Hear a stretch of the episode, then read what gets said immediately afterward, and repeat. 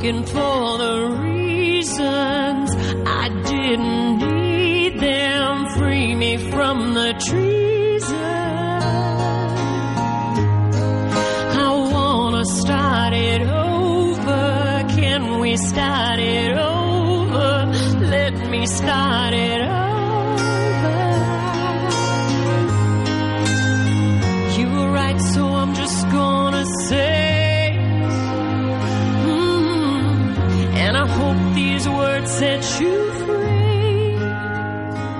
This is my apology tonight. I don't wanna fight about it. This is my apology, and I just wanna say I'm sorry.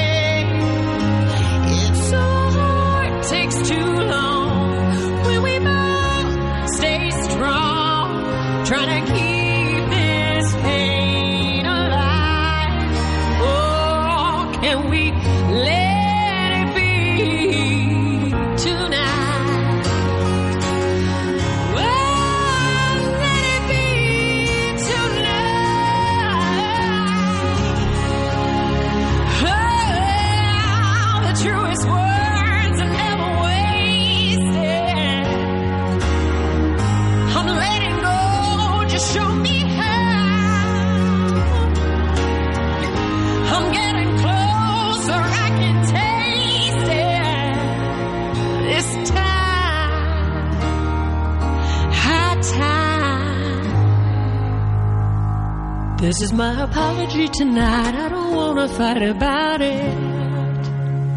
This is my apology tonight, and I just wanna say I'm sorry.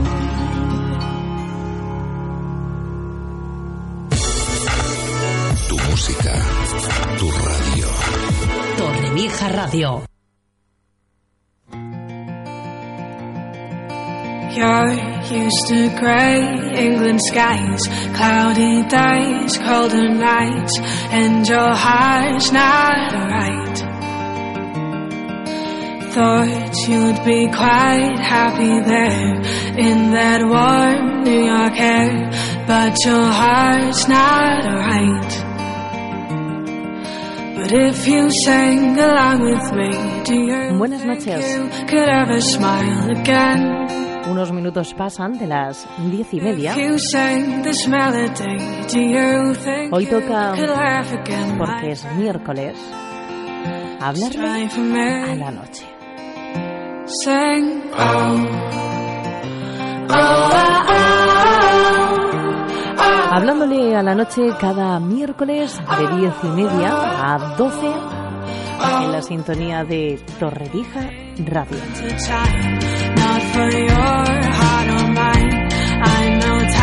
Un programa, siempre lo decimos, diferente con el que intentamos pasar un rato, amenizar esta hora y media,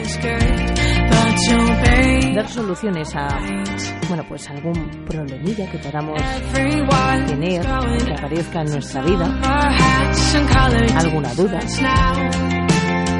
Y siempre lo hacemos Take a walk around the park. I know it will be better soon somehow. con Gertrude Baeza. Buenas noches. Buenas noches. Oh, Lo hacemos también con Esther Barceló. Buenas noches. Buenas noches. Y por supuesto con una profesional psicóloga, nuestra psicóloga Claudia Molpeceres. ¿Qué tal? Buenas noches. Buenas noches. Saludos de Mercedes García, una servidora encantada de poder acompañarles un miércoles más en este vuestro o su espacio. Tenemos un número de teléfono, siempre lo decimos, en el que nos gusta recibir esas palabras, esos mensajes a través del WhatsApp al 635 72 17 29. Repito, 635 72 17 29. for you. Decimos siempre que aquellos mensajes que nos escribís son siempre Bueno, pues son escuchados, son dichos, los leemos, pero siempre cuidamos esa privacidad Nunca decimos de quién viene. Tenemos un teléfono fijo al el 96-670-0236, al que también pueden llamar eh, cuando así lo consideren. Bueno, pues para entrar en directo, hoy toca hablar de el miedo.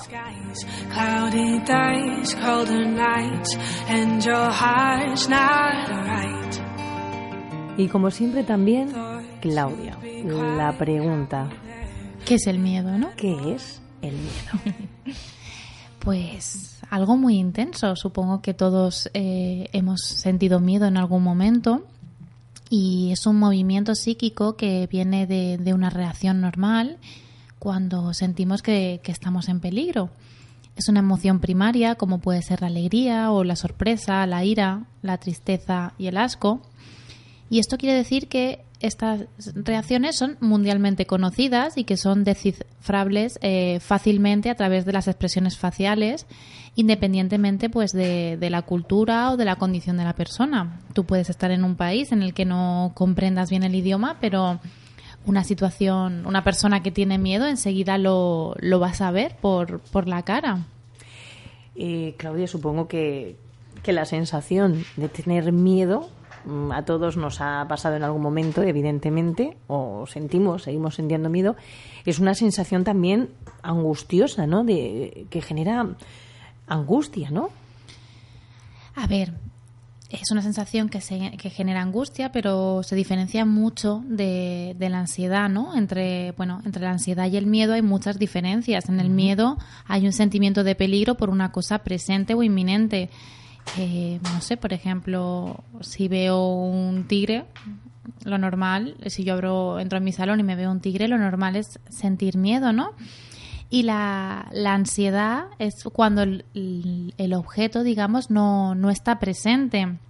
Y esa angustia a la que tú me hablas, uh -huh. yo creo que es la, bueno, la parte más, el componente más somático, ¿no? El, el que se me revoluciona el cuerpo, el, el, bueno, cuando decimos que tenemos angustia, ¿no? Son ganas de devolver, esa, ese movimiento fisiológico que, que, se nos mueve. Claro, porque habrá a quien le, bueno, pueda generarle estrés también, el, el miedo. Bueno, creo que, que, del estrés podemos llegar a, a la ansiedad. Y de claro. esa ansiedad, al final, eh, digamos que si yo ya he sufrido un ataque de, de ansiedad, luego se, se, tienen, digamos, ataques de pánico que vienen condicionados por el miedo, por el no volver a sentirme en esa sensación ansiosa, ¿no? La ansiedad, digamos, que se retroalimenta del miedo. Tengo miedo a que me vuelva a pasar y como tengo miedo, al final o sea, digamos, sigo creando ansiedad. Es un producto más de nuestra imaginación, ¿no? Supongo, en el sentido de que, bueno, te emparanoias en cierto sentido con eso que te ha causado miedo, pues, pero muchas veces radica de una experiencia traumática o no tiene que haber habido esa experiencia traumática. Pero yo es que ahora, haciendo tú esa pregunta, eh, Esther, entraría quizás en, eh, en que depende la persona eh, cómo experimenta el miedo, o, porque habrá diferentes tipos de de miedo, lo que hablábamos, ¿no? Claro, hay diferentes tipos de miedo, pero también depende, eh, bueno, si quieres luego hablamos de, de, los tipos de miedo y también depende de la forma en la que tú lo adquieras, ese miedo. Hay tres posibilidades muy frecuentes. Una de ellas pues sería el condicionamiento clásico y es cuando una persona vive una experiencia desagradable. Por ejemplo, eh, monto en avión y de repente tienen que hacer un aterrizaje de emergencia. Bueno, pues este estímulo eh, me ha condicionado para darme una respuesta de, de, ansiedad y al final convertirme en un miedo. Luego, pues un aprendizaje, pues por medio de información que he ido recibiendo durante mi vida por diferentes fuentes. Por ejemplo, he visto muchas películas sobre naufragios o he visto eh, noticias de personas que se ahogan. Al final puedo desarrollar un miedo eh, intenso a, al agua. O un modelado, por ejemplo. Esto es cuando una persona significativa esto pasa más en, en, miedos que tenemos desde que somos pequeños. Alguien como puede ser nuestros, nuestros padres, que son personas bastante significativas, porque al final el aprendizaje lo vamos adquiriendo de ellos, pues eh, tienen miedo hacia alguna situación. Por ejemplo, ¿cuántas mamás hay que tienen miedo a mamás o, o papás que tienen miedo a los perros? Y ya desde pequeño le dicen al niño, ay, no te acerques al perro, que, que te va a morder. Es como inculcado, ¿no? Claro, tú al final mm, coges. esa experiencia eh, traumática para otra persona, pues la vas a convertir al final en un miedo. Sí que es verdad que este tipo de miedos son bastante más fáciles de trabajar porque, bueno, a la hora de hacer una exposición se da cuenta que la respuesta que tiene la persona es mucho más fácil de, de descondicionar, por así decirlo. ¿Y por qué hay personas, Claudia, que, que tienen muchos miedos? No solamente miedo a una cosa, sino personas que tienen pues miedo a, a varias cosas y, como estabas hablando hace un momento, eso que le viene inculcado de pequeño o por algo traumático que ha pasado, pero ¿por qué motivo tienen miedo a, a muchísimas cosas? Que hay personas que, y tú en la consulta creo que se te habrá dado el caso de personas que tienen miedo a, pues eso, a, a- Pues, a ver, por ejemplo, en la consulta uno de los miedos que más recurrentes que tenemos es eh, muchas mujeres eh, que están embarazadas o, o que acaban de tener un bebé y es ese miedo porque al final mm, es miedo a lo desconocido porque tú no sabes a qué te enfrentas tú digamos que te informas de una manera pero luego la realidad es totalmente diferente o, o miedo a un- a- al parto por ejemplo se habla mucho del parto te hacen mucha preparación sabes que duele pero mm, todos podemos saber que algo duele, pero no sabemos cuál es la intensidad y lo más normal al final es, es sentir miedo. Supongo que también esto del miedo, pues bueno, evoluciona con nosotros, con la vida. Habrá miedos que tenemos en un momento que en otro, pues eh, sin necesidad o con necesidad de acudir a un profesional, eh, van desapareciendo, ¿no? Porque, bueno, no es lo mismo a lo mejor los miedos que tenemos de pequeños, ese miedo a la oscuridad, pues que tienes que dormir con la lucecita encendida, que a lo mejor un miedo que se te genera más de mayor, que a lo mejor ya sí puede ser algo más. Claro, los miedos son evolutivos. Por ejemplo, una persona más mayor pues puede tener más miedo a la muerte porque digamos que siente como que es más cercano ese momento. En los niños, por ejemplo, eh, sí que hay una época de, de miedos, por ejemplo, a la hora de ir a la cama o a la oscuridad, a los monstruos que pueden haber. Y esos- estos son comunes, por ejemplo, entre los 2 y los 4 años de edad. Y es porque su capacidad imaginativa es cuando está en su máximo esplendor, lo que significa que empieza a imaginar cosas y tenemos que darle, digamos, un tiempo a su maduración neuropsicológica a que el niño vaya entrando en el, en el mundo real. Pero Claudia, no es porque su madre o su padre o algo le han hablado de monstruos, de, de, de, de la... Cuidado con la oscuridad, no vayas para allá que está muy oscuro y te puede coger tal o, El o es porque ellos, claro, o el hombre de saco. Y, o es porque ya ellos, en- o sea, nosotros cuando somos pequeños ya, como tú estás Puede diciendo... tener una parte, pero también tiene que ver con toda la parte del mundo imaginativo que tienen los niños y es, eh, o sea, y- es algo normativo, por así decirlo. Digamos que el niño está empezando a ser un poco más consciente, está dejando de ser un bebé, un poco más consciente de lo que es esta etapa de, de, de niño, que ya no llega a ser adulto, pero de lo que son los miedos reales. Entonces, él, por ejemplo, ve una película de, aunque sea, no sé, de niños como Monstruos S.A. y no sabe realmente si ese monstruo existe, si no existe. Tiene un poco que ir aprendiendo, eh, bueno, ir gestionando todo, todo esto. Qué importante es, por ejemplo, bueno, muchas veces cuando estamos eh, con niños pequeños, ¿no? Viendo una película en casa, no, per- no nos percatamos de que una película no es recomendable, pues, para menores de 7 años, de 14, pero es que realmente, pues, muchos de esos miedos que tenemos, ¿no? Son, miedo son miedos infundados y muchas veces por la ficción, ¿no? O sea, porque mm, yo, yo tuve, a ver, yo era más mayorcita, a lo mejor Venga, tendría... Esther, suéltate. Venga, me suelto. Yo tenía 13 años o algo así. Yo creo que vi la famosa película de La Maldición. No sé si la habéis visto, la japonesa. Ay, me suena. Mm, Es una muy famosa, luego hicieron versión americana, que es pues eh, de un niño que había fallecido con una madre en una casa y se presentaba a una, mu- a una chica que estaba cuidando de una señora anciana. Y es algo que a lo mejor no estabas preparado, no estabas mentalizado y al final como que te crea ahí un choque. A ver, lo mío no fue nada traumático, pues, tuve un par de pesadillas, unos días y tal, pero ahí se quedó la cosa. Pero bueno, que tenemos que ser también muy conscientes de que la ficción también nos inculca miedos y, y, bueno, tenemos que tenerlo en cuenta. Por supuesto, yo creo que hoy en día todavía siendo mayores, quien no se ha acostado después de ver una película así muy intensa con, con, con, con miedo de, de suspense y, y te has no- no- no la veo ¿verdad? directamente De que no te gusta. Yo sola no la puedo ver A mí también me pasa, por ejemplo, a mí el miedo que no me gusta es el Mm. miedo del más allá. Ese, ese miedo a mí no, no me gusta. No, porque me yo da final, miedo. Yo al final, claro, es que es que a mí no nunca he entendido a las personas que, por ejemplo, ven películas de miedo. Mis padres, por ejemplo, le gustan mucho y de pequeños recuerdo que mi hermano y yo intentábamos ver con ellos esas películas de miedo.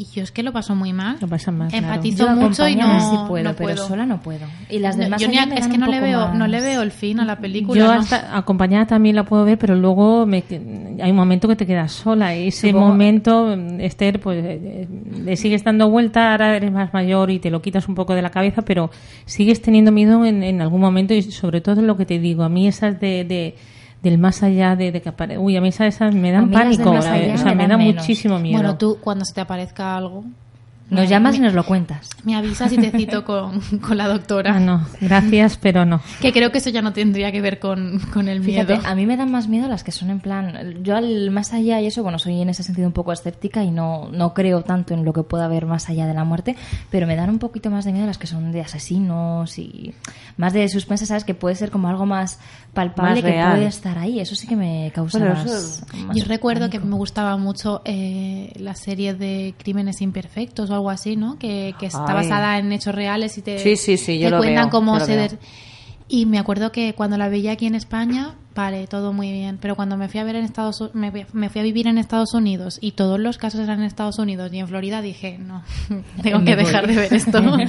no, tuve que dejar de verlo porque, porque al final lo vivía, como tú dices, desde, desde una intensidad que decía, no, no, no me beneficia, sé que esto pasa, pero no, no quiero saber más. Hay, hay veces que es mejor no saber. Y respecto a lo que nos decías antes, Claudia, de que hay gente a la que le gusta, yo creo que es un poco, pues que les genera esa sensación de decir, bueno, pues la Adrenalina. adrenalina que te generan en el cerebro, lo que sea, pues que al final como que se te satisface. Pero como cada uno tenemos nuestras dosis de adrenalina y cada uno necesitamos una cosa distinta, pues supongo que... Pues, Yo no me quedo en es la igual. comedia, en las Yo románticas. en las de dibujos animados, ya sabéis. También. bueno, pero al final, un poco lo que decías, ¿no? De hasta qué punto podemos medir eso. Bueno, si los niños ven una película y algo les da miedo, al final el miedo es una, es una emoción primaria, la tenemos que sentir, es como intentar que un niño no tenga miedo. Es natural, Es ¿no? imposible, claro, es como que no sentir alegría, al final es como el vaso es el contrario, tenemos que, que sentirlo, es normal, todo les va a dar miedo, a lo mejor, em, no lo sé, un payaso les va a dar miedo y bueno, Hay, tiene hay que... mucha gente que tiene Yo miedo tenía miedo a los payasos. A los payasos. De ¿eh? pequeña yo no podía ir al McDonald's. gente. A mí el payaso de McDonald's me daba pavor. O sea, Sí, ¿no? Sí, hay, hay mucha gente. mm, yo he oído eso mucho. Lo del payaso. Sí, sí. Pero quizás por las películas de terror, ¿no? Que lo utilizan bastante el payaso. También, sí, que aparece en la carretera el payaso ese, bueno, Pregunto porque no, Sí, no sé por bueno, qué, a, a qué puede venir el miedo al payaso. También puede ser que como es una persona que no conoces exactamente su identidad, porque va maquillada, porque va disfrazada, es un poco pues ese temor no a decir, bueno, ¿quién se esconde detrás? Y a ver, sabes que una persona va disfrazada de payaso pues porque va a dar una fiesta de cumpleaños, que normalmente no hay nada maligno detrás, pero esa desconfianza que te genera y como esa figura ha sido tan utilizada en las películas de Sí, terror. bueno, pero pues, una persona vestida de Semana Santa también eh, va escondida. A mí también me daba a miedo. le Hay gente Claro. que le tiene miedo a eso también. Sí, tengo más miedo bueno, de yo los que sin ir pensaba. más ¿eh? lejos, el otro día mm, yo, bueno, iba con gente en la calle y vimos a una persona que, que, bueno, pues que era de noche y, al, girar así una esquina mm, venía, creo que era una señora, no lo sé, era iba con un gorro eh, tipo esto así safari, una- no sé, un, un gorro así caído, iba con, con una mascarilla, iba con una servilleta que le tapaba los ojos y unas gafas de sol, que creo yo que esa, esa servilleta que le tapaba nariz y, y- la frente y los ojos, supongo que esa servilleta llevaría algún agujero para poder, cuando se, pu- se Para puso poder encima ver. las gafas de sol, te estoy hablando de que era de noche. de noche de noche. Y era como, ¿qué es esto? Te da inseguridad. De No, hecho, no, es que claro, dices tú, "Mm, eh, cruzamos a la otra acera, porque, pero no por nada, la, la persona estaba además quieta mirando a un lado y a otro. Mm, da miedo. Y era como, no sé. De todas formas, se ha visto ahora mucho que hay gente que gasta bromas con, pues, eh, que de repente sale uno corriendo detrás tuya o te grita y, y es simplemente por hacerte la gracia y grabarte. Bueno, por la gracia se la Bueno, pero no sé si lo has llegado a ver, ¿eh? visto. Eh, o de repente que abres un ascensor y te ves a alguien creo- como que está matando a otro. yo no creo sé, que cosas que dices tú, por favor.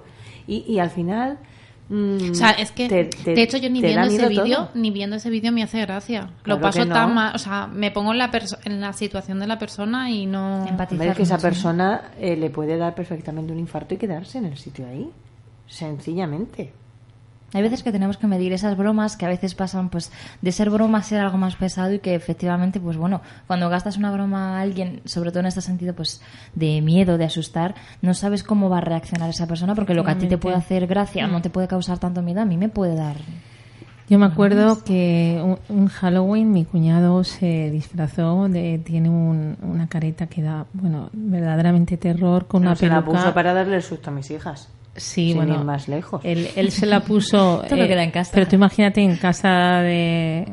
O sea, en mi casa, que está mi madre en paz descanse con todas mis tías, sus amigas, y, y bajó sin saber hasta qué punto podía pasar que, que, bueno, se asustaron, como dice Mercedes, en ese momento te puede dar algo, o sea, fue impresionante el susto que, que llevaron con eso y, y, y claro, él, él se quedó después hecho polvo, ¿no? Pero hay que tener mucho cuidado con ese tipo de bromas porque lo haces por Claro. eso, pero te da... Te Yo siempre ahí. lo digo que cuando es la noche de Halloween, que cuando todo el mundo se disfraza por la calle, cuando hay esa esa, esa fiesta que, que van todos disfrazados, yo siempre me pregunto quién hay detrás, como habéis dicho antes. Te- Quizá gente normal divirtiéndose o quizá no, o quizá gente que esté aprovechando este momento para hacer algo malo. Y a mí me causa un poco de... de... Yo me acuerdo que cuando salía de, de la Sera de la Sal, que la noche está de Halloween, que salen todos disfrazados y salen de... Salían hace unos años de la Sera de la Sal, yo procuraba a esa hora estar en casa. Sí. Sí, sí. De todas formas, hay una película que, que es de terror, que es La Noche de Halloween, precisamente trata de eso, ¿no? De que un asesino en esa noche pues pasa totalmente Desapercibido, claro. Estaría muy muy bien, hubiese estado muy bien también que que bueno, porque el cerebro aquí hace un tiene un papel fundamental, ¿no? Hubiese estado muy bien que que nuestra bueno, pues eh, amiga, ¿no? Que, que, Que que- estuviera Diana. porque Diana ahora nos explicaría eh, bueno pues ese trabajo que tiene el, el cerebro porque supongo yo que mm, miles de células eh, en un momento determinado pues eh, tienen que empezar a trabajar como locas para Sobre todo ahora que estamos hablando de, de miedo, que es algo, como ha dicho Claudia, más primario, pues sobre todo a nivel subconsciente, ¿no? De, esa, de ese cerebro reptiliano del que nos hablaba el otro día Diana, pues que al final es un instinto primario que tenemos que compartimos con animales, porque los animales también tienen miedo, ¿verdad? Tienen, Claro. si mm, Claro, un conejillo ve un leopardo, sale corriendo. No, bueno, tienen ese condicionamiento. Los animales, por ejemplo, los perros, hay gente que aceptan y gente que no. O un perro que ha sido maltratado al final tiene ese miedo porque, bueno, lo que tú dices no es una cosa realmente humana. Es extendida a todas las especies. Bueno, hablábamos de miedo, pero también tenemos que decir que no es lo mismo miedo que fobia y ansiedad, ¿no? Son tres distintos tipos, tres etapas, por así decirlo, ¿no? El miedo es como lo más básico, es lo más común, todo el mundo tenemos miedo, pero ya cuando deriva en esa ansiedad o en esa fobia ya puede ser como algo más preocupante, por lo menos para Claro, a ver, un miedo es adaptativo, una fobia es totalmente desadaptativa, ¿no? El miedo se vuelve más intenso y tiene niveles desproporcionados de reacción en la gente, ¿no? Entonces, cuando ya, digamos eso, que se vuelve más intenso y ya es desproporcionado, ya se habla de lo que es una forma, una fobia, perdón. Eh, por ejemplo, el miedo a volar. Una cosa es que yo tenga miedo a volar, otra cosa es que a mí me limite, que, que tenga que ir a un sitio y, y es imposible. O sea, todos tenemos miedo a volar, todos nos ponen nerviosos, es una cosa que no controlamos. que al no todos, controlar la situación a no controlar la situación, todos sabemos que un avión se puede caer. Nunca he hablado con un piloto, pero supongo que el piloto, cada vez que coja el avión, una parte de, de- de miedo tiene, ¿no? Yo prefiero no saberlo porque entonces no me monto. Pero, por ejemplo, un, un, un ejemplo así más, eso, o sea, estamos acostumbrados a estar aquí en la radio, ¿no? A hacer el programa todos los miércoles. Antes, siempre antes de empezar, tienes ese pequeño miedo, esa pequeña ansiedad de decir, bueno, A ver qué sale. a ver qué sale y, qué pasa y eso nunca se quita. Otra cosa es que yo dijera, mira, no puedo, no puedo, no puedo, no puedo hablar y esto me limita y, y tiene unas repercusiones en mi vida más allá.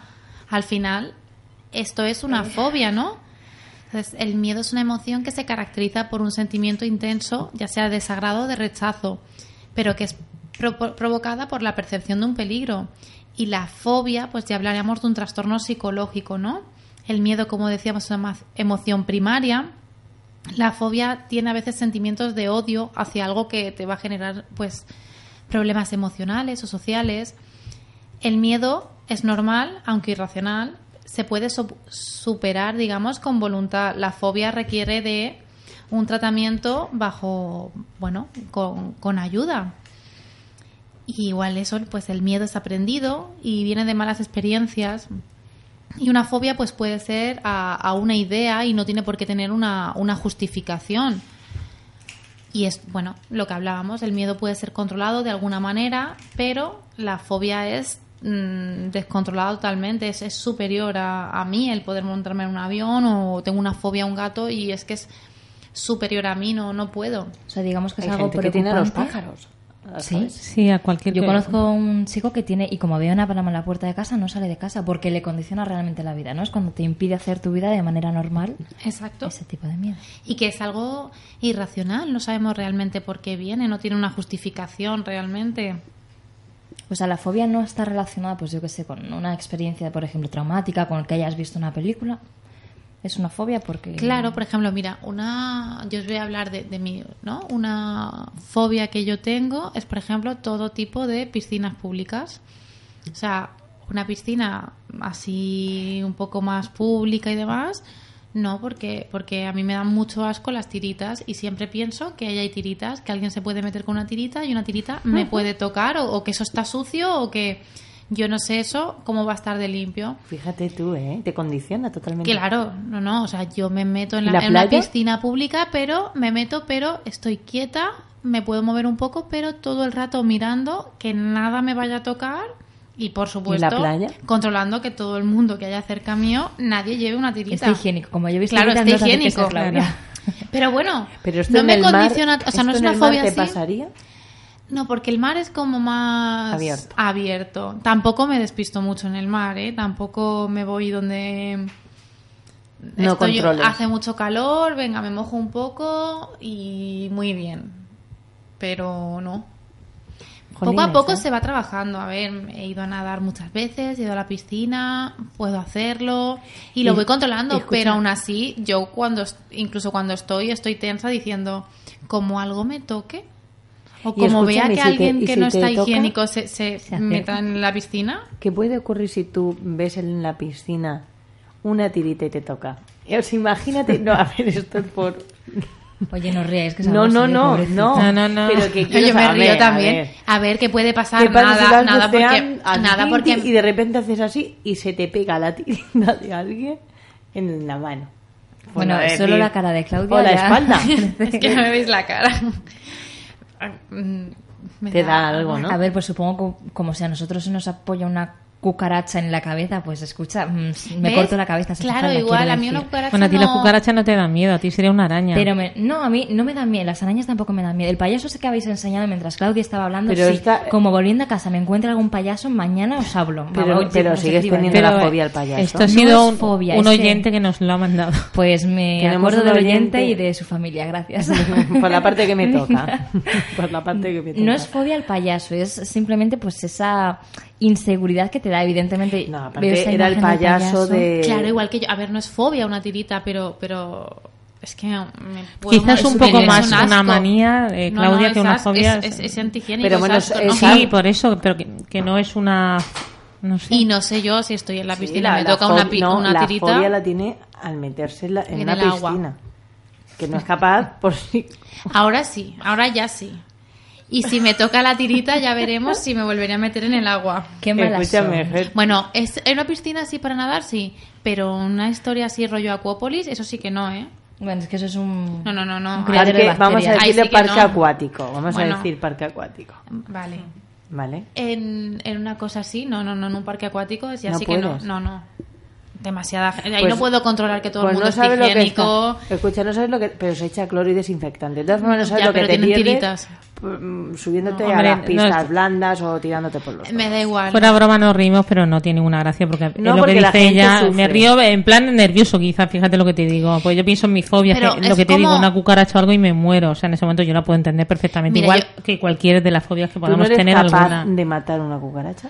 Eh, sí, sí, sí. ¿Y de cogerla y tirarla al- al- al- No. a la papelera? No. ¿No eres capaz de cogerla? Yo a no. ver, ¿Con papel? hay fobias y fobias. Yo me acuerdo No. que tenía un, un Con papel, paciente menos Mercedes. que tenía mucho mucha fobia al parque de atracciones, ¿no? Y me decía, es que es que es imposible que yo me monte ahí. Es que y yo le preguntaba, pero. ¿por qué? Me decía, mira, yo soy ingeniero y yo sé todo lo que puede fallar. Si yo antes de entrar me dan un plan de seguridad y me dan el- la infraestructura de cómo lo han montado y tal, a lo mejor me fío y decía, vale, no me cuentes más, como diciendo, Venga, como vamos a- sepa más, Vamos al como se- digo, ¿Habéis bueno, visto? pero al final un parque de atracciones, vale, sí te puede dar miedo, pero no es una cosa que te que en la vida diaria te repercuta, es socio. Si no quieres hacerlo, mm, vale. ¿Habéis visto las películas estas de Destino Final? Sí. Bueno, pues hay mucha gente que por una de, las muertes que hay no es en una montaña rusa. Y hay mucha gente pues que directamente no se sube a la montaña rusa por esa cosa de, bueno, es que en destino final paso. Y es que es verdad, a ver, hay cosas que te pueden condicionar. En el caso de este señor, pues evidentemente tenía conocimientos y diría, bueno, ese tornillo a lo mejor no está muy bien anclado, pues sí que te puede dar un poquito más de respeto, pero evidentemente eso tampoco te condiciona a hacer una vida normal, quiero decir, pues puedes ir a pasar al parque atracciones sin montarte en, en ninguna atracción, Por ¿no? ejemplo, una fobia cuando a una operación quirúrgica. Eso yo es creo que todo el mundo la tenemos. Pero ya te digo de una Mira, fobia de que ver, realmente estés hablamos- muy mal y no sé, te pueda intervenir. Una vez cambiado de tema muy rápido porque yo quería Es que decir claro. Perdón. el, el payaso que ha visto Esther que es normal que le dé miedo lo digo por esto a mí en broma me pusieron una cucaracha de plástico me daba pánico igual no quería ni verla o sea fuera por favor que me, me- que me da algo o sea que te entiendo perfectamente bueno siquiera en foto y me la pusieron encima de la mesa y yo sabía que era de mentira bueno es que no podía le dije todo pero es que me, me daba algo entonces entiendo que te pase Mira, eso yo, yo mi, mi relación con los payasos nunca ha sido mala ni, Ni- ni o sea, ni mucho de menos. O sea, de pequeña sí que me daba Pero- un poquito de pero- respeto ese Nunca has salido, nunca has salido con y- un payaso. Fofito con tengo una Pero- historia. Ah, bueno, a lo mejor sí. la fobia viene por Puede ser. eso. Bueno, que nos Es por- escúchame, perdón, porque Fofito y Miliki tú no... No, esos no me daban miedo, claro. Eso los tengo como con cariño de la infancia. Ah, pero vale. Yo creo que mi trauma empezó con Pero alguna película, no, estas que si eran para comérselo. Y yo supuestamente lo había superado hasta hace unos 4 o 5 años, que pues típico, fiestas de Halloween en el pueblo, todo el mundo Mm. sale disfrazado. Yo salí tarde porque soy una tardona y siempre voy tarde con mis amigos y todo. Y cerca de mi portal, mm, bueno, Salió. pues había uno disfrazado de payaso, me miró, hizo la coña y, y empezó a correr detrás de mí. Yo, ¡ah! A ver, quiero decir. Ah. Fue el momento, yo sabía que estaba de coña y que no iba a pasar nada ya, pero ya fue como, eh, entonces ya ves esa foto que me ha pasado Sí. este oyente y es como, bueno, pues ¿Sabes lo malo Eso- de, de esto? Perdona, porque muchas personas oyentes que son majos, pero a la vez tienen mucha manera de, de a lo mejor de, de gastar una broma, que con esto somos vulnerables un poco todos los que estamos aquí hoy contando nuestros miedos. claro, nos estamos ya verás, ahí, mm, efectivamente. que no lo utilicen en nuestra contra, por Ya ver, favor. eso, eso pido yo lo mismo, ¿eh? Lo digo de verdad, yo- pues ¿eh? yo lo que pido es Porque que- se pasa mal. Pues yo lo que pediría es que la gente nos llame, que nos cuente, bueno, pues esas fobias, Mañana esos me- miedos que tiene. A ver. ¿De qué se ríe Gertrude? No dirás, a ver. Es el miedo que le entra a la risa. Sí, la risa esa. tonta. Digo, mañana la risa payasa. ¿No? mañana vengo yo disfrazada de payasa, que sí. Viene Darío disfrazado de payaso con una cucaracha en la mano y, salimos corriendo Mira, todos. Hace el programa solo, ya te lo digo, Y ¿eh? por eso te digo. Pues a mí sí que me gustaría que la gente participase, que, que nos contara pues esas eh, experiencias traumáticas que luego le han llevado a tener pues fobias o miedos eh, y, y que incluso en ocasiones le han tenido por, por haber experimentado eso le han tenido condicionado condicionada eh, en algunos momentos de su vida. El 96-670-0236 es el teléfono eh, fijo de Torrevieja Radio. La línea está totalmente libre por si alguien quiere participar y contarnos sus experiencias con el miedo y las fobias. Y el 635 72 17 29, repito, 635 72 17 29, el número de teléfono móvil en el que tenemos un WhatsApp para que nos escriban pues por mensaje, por WhatsApp, todo aquello que nos quieran contar. Si os parece, chicas, hacemos una pequeña pausa, escuchamos un poquito de música y volvemos, seguimos hablando esta noche de el miedo.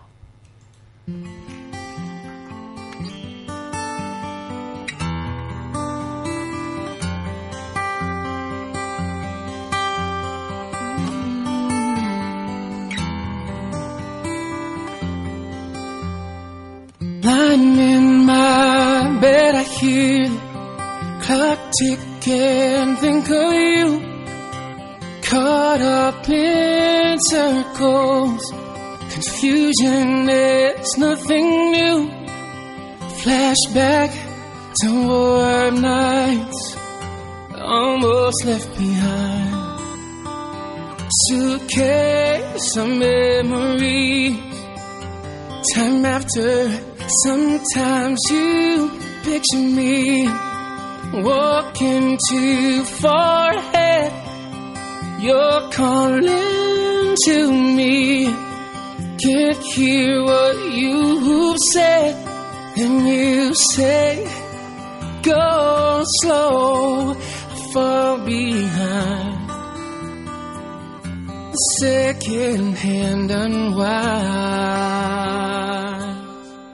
If you're lost, you can look and you will find time after time. If you follow, we'll get you. I'll be waiting.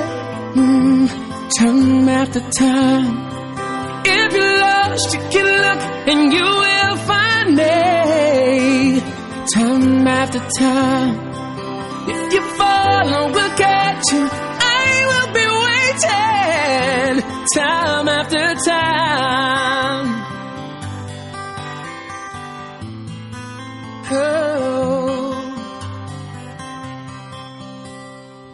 After my picture fades, darkness has turned gray. Watching through windows, wondering if I'm okay. Secrets stolen from deep inside. The drum beats out of time. If you're lost, you can look and you will find me. Yeah, time after time. You follow, we'll get you, won't be waiting. Time after time. If you're lost, you can look and you will find me. Time after time. If you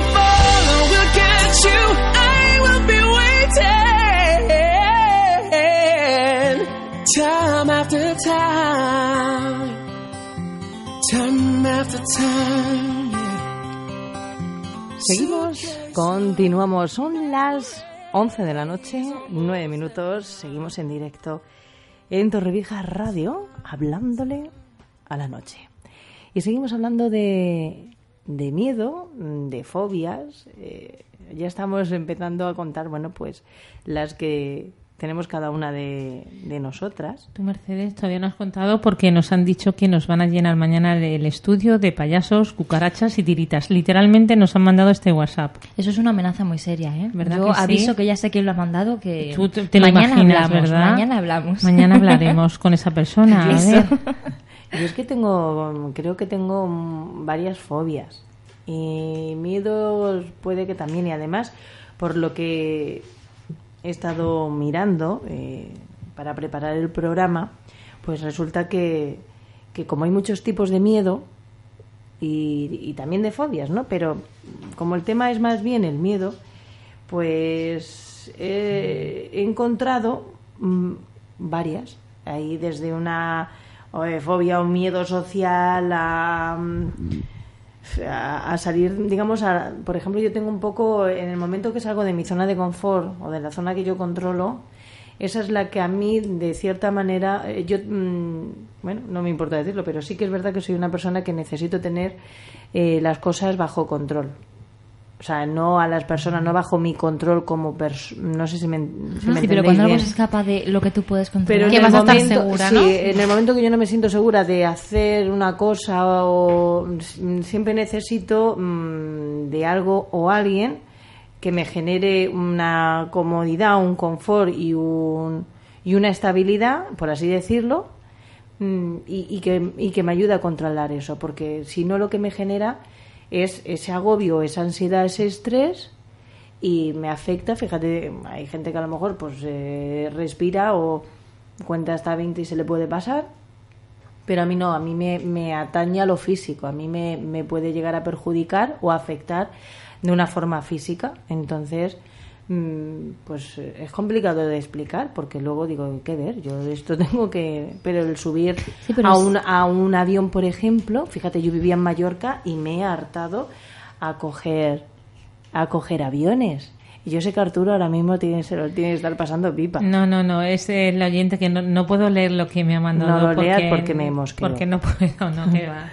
Pero. Darío, Yo tengo, Darío. yo tengo aquí otro oyente que también me dice que eh, lo de las tiritas él también lo piensa, que es muy poco higiénico. No, no, no, si, si puede O sea, ser. me siento más acompañada. con Menos mi- mal, menos mal. Menos mal. Que me escriban a mí alguien a ver. Pero sí que es, sí que sí que es cierto que mira que me he hartado a subir en avión de Mallorca aquí, o sea, no, no grandes viajes, he ido a, a Sevilla, o sea, que he montado en avión y nunca pienso en que el avión pueda fallar o pueda eh, tener un accidente. No, no es eso. Fíjate, tú es el, el no controlar, es que me agobio, me genera Te el- genera ansiedad, no- ansiedad no el tener el control de esa situación, ¿no? Exactamente, el no controlar esa situación, el estar ahí encerrada y pues eso me agobia. Eso Y- le y pasa me- a y mucha gente, en Y hay realidad. gente que le da por tener angustia o por... A ver, dentro de lo que es las fobias, ¿no? A ver, tú como Dentro de- psicóloga me podrías claro, dentro de lo que son las ahí. fobias, ¿no? Dentro de lo que es el, el DSM-5, eh, podemos dividirlas en cinco, ¿no? Las que son de tipo animal, ambiental, de sangre e inyecciones, tipo situacional, otros tipos, ¿no? Animal, bueno, pues como dice el nombre, a todo tipo de animales que inclu- incluyen desde insectos como son cucarachas, arañas, mamíferos como perros y gatos, aves y por supuesto reptiles. Fobia a las serpientes es, es de las más comunes. Sí. Y esta es una fobia que suele aparecer bastante en la infancia. Sí, yo me acuerdo que mi madre, no sé si nos estará oyendo, pero para que nos durmiese, no- nos durmiésemos mi hermana y yo, nos decía que saco la serpiente que tengo debajo de la cama. No nos generó ninguna fobia, pero sí que es algo que, pues bueno, yo no sé si algún padre más lo ha utilizado para que los Y niños se dormía, callen. ¿no? Bueno, Hombre, un método muy educativo. no es bueno. Pero a ella le Ahora me dicen que, Luego, Gente por que ejemplo- van a venir en avión. ¿El qué? Petit. Pero fíjate, ¿eh? ¿Qué se ha tomado Gertrude esta noche, por favor? no lo sé, pero me hubiese Que estado vi- mejor que... Escúchame, que viene en avión. que, que- ¿En el serio, Gertrude? Vestido de payaso y con tiritas. ¿Quién? Mañana. Un oyente. Un oyente, Darío, estás hoy muy simpático. Manifiéstate. No, no, sí lo ha hecho, sí, fíjate. Eh, Que llame, que llame y nos a través, fobias, A través de Gertrude Baeza lo está haciendo. Darío, encontraremos tu fobia. Y Lo entonces vas a flipar. ¿No? O sea, de momento... Chan, chan, chan. Hay que poner la música de Bueno, tensión. como no tampoco, lo cuentan- tampoco se trata de hacer un, un debate de, de quién tiene más peor Claro. fobias, ¿no? De hacer una guerra. No, yo creo que, que, que la persona que padezca miedos, esa- ese miedo, esa preocupación, ese miedo esa, o esa fobia, eh, sufre, da igual el que, ¿no? El tipo, da Claro, igual, lo que si es que los, o sea, los sufres. Eh, los tipos que hay, ¿no? Pero todos, digamos, Aparte de las animales- son sufrir, o sea, no sé. Claro, aparte de las animales, pues tenemos las ambientales, ¿no? Que también suelen tener su comienzo en la infancia y son acontecimientos relacionados con la naturaleza, fenómenos naturales, pues huracanes, agua, por ejemplo, el ¿Quién no típico tiene niño que miedo se ha a un metido al terremoto? Claro, Claro. A los terremotos, O hay que te metes en la playa y te da miedo irte para el fondo. Anda, hay mucha claro. gente. Los rayos, por ejemplo. Luego, por ¿A ti ejemplo, te da A mí me miedo? da pánico los rayos. las fobias que tienen que ver con sangre o inyecciones, daño, ¿vale? Estas fobias son bastante complejas. Es una reacción de ansiedad que ocurre con estímulos a la sangre, operaciones, heridas, con todo lo quirúrgico, ¿no? El, este síndrome, si, si le habéis oído hablar, el síndrome de la bata blanca. Cada vez que No. se ve que, Sí. que se ve a alguien con una bata blanca, pues también te da este tipo de fobia. Y esto, esta fobia eh, es muy característica porque se ocurren, eh, hay desmayos, Mira, a mí me pasa un poco relacionado, no sé si llega a ser fobia, pero a mí sí que ver agujas, inyecciones y eso sí me da miedo si está relacionado con tema quirúrgico. Quiero decir, yo llevo piercing, llevo tatuajes y ese tipo de agujas no me dan miedo y me los hago con gusto y no me duelen. Pero cuando me van a sacar sangre me mareo. Cuando veo a alguien que le están pinchando me mareo. Quizás No sea- tenga qué. que ver con, con la sangre. Puede ser, ¿no? Pero cuando me hacen los tatuajes también sangra o te hacen un piercing o algo también. Bueno, pero es diferente. poquito, y no además, sé. un piercing o un tatuaje también tiene, está mucho más relacionado con la adrenalina. No te desmayas porque estás segregando adrenalina de lo que estás haciendo. Esto me someto voluntariamente, esto qué bien. Puede ser, puede pero una analítica no te genera ningún tipo de, de adrenalina. Al final es un acontecimiento médico. Luego, bueno, pues también tenemos fobias tipo de situaciones, ¿no? Cuando, como tú, como tú decías, Mercedes, esta sería una situacional, pues un avión, Sí. estar en un ascensor y en un lugar cerrado, en un transporte público. Y bueno, luego ya otro tipo de, de fobias, como es padecer una enfermedad o tener miedo a atragantarme o al vómito. Hay Pero mucha que- gente que tiene miedo a, vo- a vomitar. Es que por miedos podríamos hablar de, De miedo a la soledad, Sí, de miedo a la soledad, miedo a la muerte, pero hay gente y esto está escrito, o sea, hay gente que tiene miedo al divorcio al igual que a divorciarse.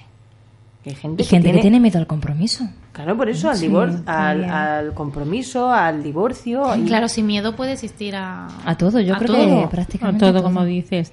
Pero ¿cuál es lo, lo más común o usual, Claudia, que se te ha present- que sea más de diario que te comenten, oye, pues tengo esta fobia o tengo miedo a esto, que sea En cuanto a miedos, eh, al parto, al, al parto, a la maternidad, al, bueno, esto duele, pero pero ¿y yo ahora qué hago? Es la novedad también, Claro. es como a lo desconocido. Es, algo no- desconocido o miedo de decir sabes que lo vas a pasar, o sea, Claro, o o miedo de decir, bueno, acabo de tener un bebé, pero pero esto es horrible.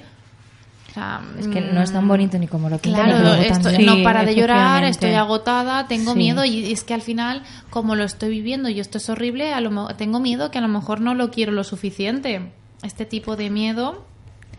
Y en cuanto a fobias, creo que la que sí, alguna claustrofobia, ¿no? A espacios cerrados, a De eso hay bastante. Sobre todo, pues bueno, ahora yo los ascensores y mm, eso. tampoco las controlo mucho, tengo que decirlo. O sea, ceno mucho, me fui de, creo que te lo estaba contando antes, me fui de viaje a, a Cracovia y te bajaban unas minas de sal que estaban em, subterráneas y yo llegué y empezaron a decir que si estábamos 90 pisos bajo, bajo tierra, que, que si oxígeno, que eso era para que no se derrumbara, no lo sé. No sé qué empezaron a decir que yo dije, bueno, me quiero ir de aquí. hasta hay aquí. veces que es mejor no pensar. Me Fíjate. dijeron que no se podía salir y le dije, mira, le dije a la chica, tú hazte la idea que me, me va a dar un infarto. O sea, O sea, te dijeron que no puedes salir. me decían que no, que eran dos, dos horas y media horror. de visita y le dije, mira, me da igual. O sea, o me sacas o me sacas porque me va a- por- yo aquí no aguanto un, un segundo más. Eh, Respecto a eso, se pasa muy mal a la claustrofobia. Yo he estado en lugares eh, que, por ejemplo, un teatro, hemos ido a ver una obra de teatro, que, que se da mucho en mi caso, que me- y, y estoy pendiente de esa puerta por si la cierran. ¿Sabes lo que te digo? Pendiente de que no cierren la puerta porque me da miedo a, a que puedan cerrar y que yo no pueda salir cuando yo quiera. Pues eso me te produce claustrofobia y a la vez ansiedad, por supuesto. Pero te pasa, por ejemplo, en el teatro y no te pasa en el cine. En todos los lados. Eh, o sea, que yo tengo que controlar que la puerta la pueda abrir, que esté abierta. O sea, tengo que saber que está abierta. Bueno, De hecho, fuimos cuando fuimos a Madrid, estuvimos viendo el musical de Wentz. Solo se me ocurrió a mí, que te acuerdas que te dije o no. Te dije, ¿te imaginas? No me acuerdo ahora, Mercedes, recuérdamelo. Pues eh, no sé, simplemente porque yo hay veces que también, como le digo, como he dicho antes, ¿no? Que, que me agobio a lo mejor en sitios o que no controlas. Y me voy con Gertrude, que es la que también menos controla, podríamos decir, que tenemos así ese agobio mutuo que, que compartimos además y, y se me ocurre decirte, ¿has visto el teatro? Que está todo enmoquetado. ¿Tú te imaginas que esto dice? Sí, pero eso no me, no me dio miedo. Pues Me no, dijiste- pues, pues me dijiste, ay, Mercedes, por favor, no me digas A mí lo que eso". me agobia es... ¿Has visto que al que si te da esto Sí, por por prenderse fuego. A mí me da miedo lo que es el tema, lo que te, que no puedas salir, pero lo que te hablo de, de, de no controlar lo que estamos hablando, la salida. O sea, yo- que, tú, que yo, como tú dices, Mercedes, tú en tu hábitat, tú puedes controlar, tú estás a gusto, no tienes ningún problema. Luego, cuando sales de tu hábitat es cuando tienes es- esa ansiedad un poco. Pues a mí me pasa en los lugares que yo no puedo controlar que, que, que, que me cierren, que yo no pueda salir cuando yo quiera. Eso es lo que a mí más me agobia del mundo.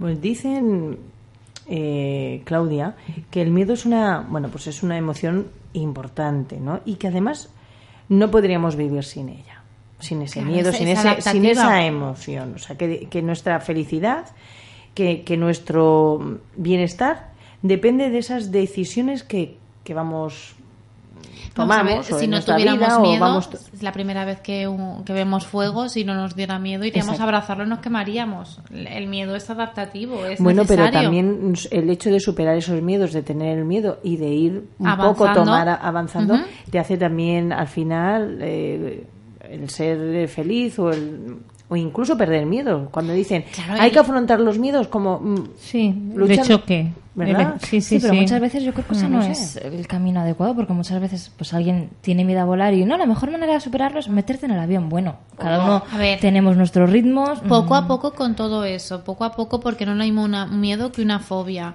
O sea, esto de si voy a quitarme esta fobia, mm, a la hora de trabajar con un profesional, los profesionales no podemos quitar fobias así como así. Cada fobia en cada persona tiene un sitio normativo, es decir, esa fobia está en ti por algo, tu personalidad ha creado esa fobia por algo. Eh, por ejemplo, yo me acuerdo de, de otro caso ¿no? que, que tuve hace tiempo, eh, que era una persona que tenía eh, fobia a eh, los perros y no se sabía de dónde venía y no se sabía y total al final que a través de, de una hipnosis conseguimos acceder al recuerdo. Resulta que cuando era pequeña, con 4 o 5 años, un vecino había abusado de ella. Y en ese y en ese a- no había llegado a, a- bueno, en esa situación de abuso, el vecino tenía muchos perros. Entonces, digamos que su cerebro había había, había, anu- había borrado esa parte del abuso porque, bueno, con cuatro o cinco años tampoco lo vives de esa manera, pero ella sí que había asociado esa fobia a, a los perros. tenía el recuerdo de los animales, por así decirlo. De los animales, claro. Entonces, ojo con, con quitar esa fobia. Tú tienes que saber lo que hay detrás y hasta qué punto se puede quitar o no se puede quitar esa fobia. Esa fobia a lo mejor está, mm, digamos, tapando un agujero. Mm, es una piedra que está tapando algo. Tú no puedes quitar una piedra si no sabes lo que hay debajo. Hay fobias y fobias. Es curioso lo que has dicho. A ver si un día mm, pudiésemos hablar mm, de la hipnosis. Vale, cuando quieras. Sería un tema también curioso eso de, de la hipnosis, de para qué sirve, bueno, pero eso pues, por ejemplo, mira, la hipnosis se. Pero si sirve se utiliza muy para bien. esto. Yo la utilizo mucho, por ejemplo, en las fobias que hemos dicho antes de sangre, inyecciones. ¿Por qué? Porque cuando en las sangres, inyecciones y cosas médicas siempre hay un desmayo. Entonces no puedes trabajar, digamos, con ese acercamiento al estímulo ni puedes trabajar otra serie de estrategias. Pero con una hipnosis, como no hay desmayo, sí que nos podemos acercar mucho más a la persona, nos podemos acercar al subconsciente e ir preparándolo de esa manera. Pero la hipnosis es duermes a la persona. Un estado de relajación, por así decirlo, o por ejemplo también en esta eh, hipnosis, en este estado de relajación, a la hora de someter a alguien a una cirugía, también, eh, bueno, está la parte farmacológica y está la parte también, antes de la parte farmacológica, también se puede hacer a través de eh, una preparación con hipnosis. Es curioso. Bueno, hablaremos de eso un día porque me parece un tema de tantos, pero súper interesante. Además, La verdad Me lo sí. apunto. sí, sí, la, pues Ya, sí. ya tenemos un listado amplio ¿eh? de todos los temas que Sí, nos van surgiendo ahí. La verdad que sí. Bueno, pues hablábamos de la importancia que tiene el miedo, de para qué sirve, qué es esas funciones, eh, tipos que hay. Yo recuerdo el, el número de teléfono, no tanto de fijo como de móvil, es el 96 670-0236, por si quieres contarnos, bueno, pues tu experiencia, si tienes algún miedo, alguna fobia. Y el 635 72 1729 635 72 1729 Seguimos en, eh, hablándole a la noche en Torrevieja Radio a través del 107.1 del dial del 90.8. Son las 11 de la noche, 25 minutos, hasta las 12. Bueno, pues seguimos eh, aquí hablando de el miedo de las eh, fobias. Si os parece, eh, bueno, de, del te iba a decir de hacer una pequeña pausa, de escuchar música. Y lo vamos a hacer, pero podríamos, con esta pregunta, dejándola en el aire, Claudia, ¿podríamos hablar de que miedo y fobia es lo mismo que pánico? ¿O pánico ya es otra cosa? Pánico ya es otra cosa, ¿No? ¿Podríamos hablar de miedo, fobia, pánico? ¿Te parece? me parece. Bien, vale. Venga, pues eh, escuchamos un poquito de música y volvemos.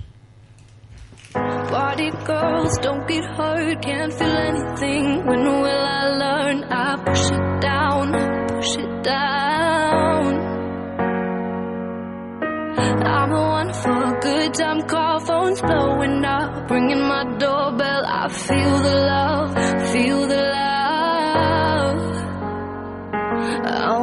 two, three, one, two, three, drink. One, two, three, one, two, three, drink. One, two, three, one, two, three, drink. Throw back till I can't count. I'm gonna swing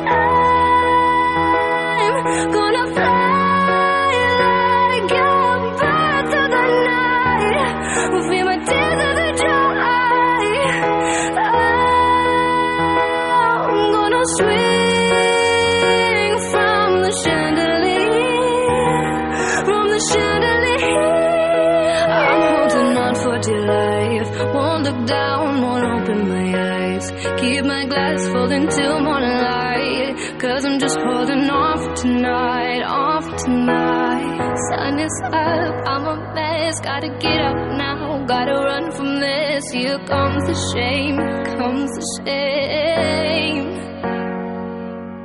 One, two, three, one, two, three, drink. One, two, three, one, two, three, drink. One, two, three, one, two, three, drink. Throw back till I can count. I'm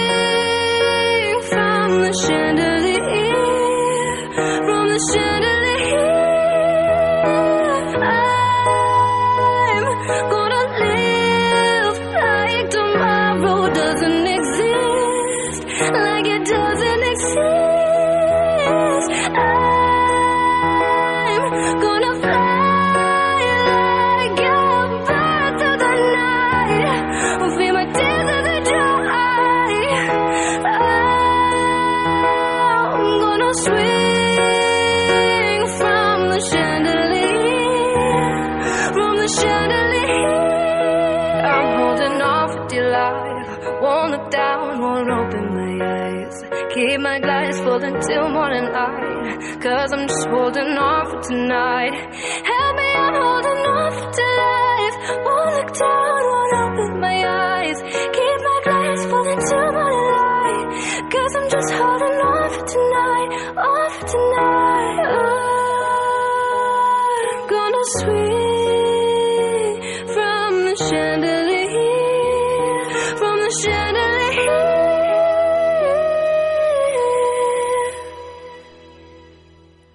Seguimos, son las 11 y 29 minutos y bueno, pues seguimos en hablándole a la noche, chicas. Eh, un tema un tanto peculiar el de hoy.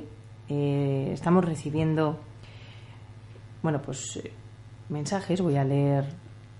El primero dice: Hola, buenas noches. Soy Chema. Estoy oyendo.